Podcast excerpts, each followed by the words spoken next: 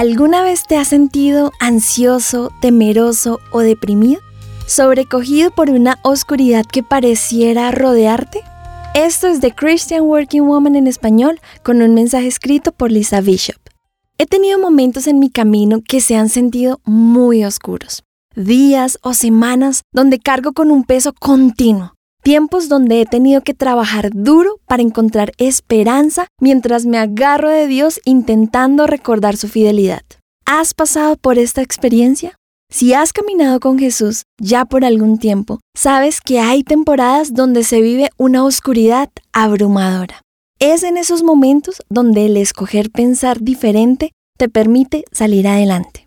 No nos gustan las temporadas así, parecen estériles, no productivas, pero si intentas ver la oscuridad con otros ojos, puedes encontrar esperanza en ella. Me recuerda de una semilla. Cuando intentas plantar un jardín, por ejemplo, con tomates, ¿qué haces con las semillas? Las entierras. Al enterrarlas, tienes esperanza. La esperanza de algo hermoso comienza rodeado de la sucia tierra. Con el tiempo, es en la tierra donde la semilla germina y comienza a brotar, a surgir a la superficie. Lo que alguna vez estuvo enterrado comienza a florecer y dar fruto. Y así son nuestras semillas de fe. Es en esos momentos oscuros donde tienes que escoger creer que Dios está contigo, proveyendo en cada etapa. Así es nuestro Dios, proveedor en todas las etapas, proveedor en cada estación. Quiere decir que hay provisión aún en los momentos más difíciles, pero creer esto requiere de una nueva perspectiva y tener esperanza mientras esperamos.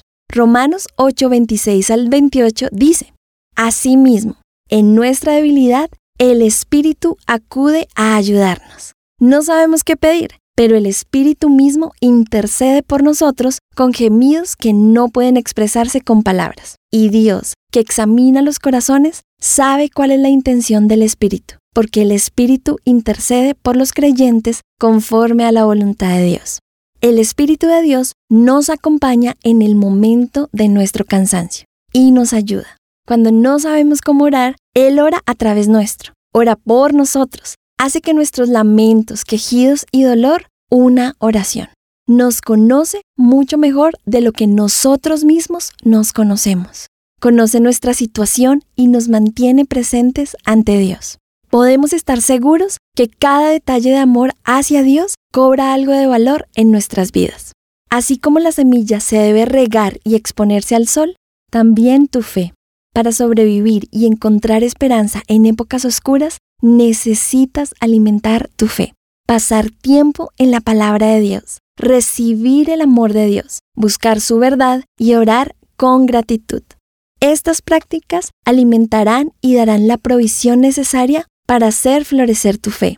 Recuerda, cuando te rodea la oscuridad, es Jesús quien te cubre, te guarda y te protege. Las semillas brotan de la tierra y así también brotará tu fe.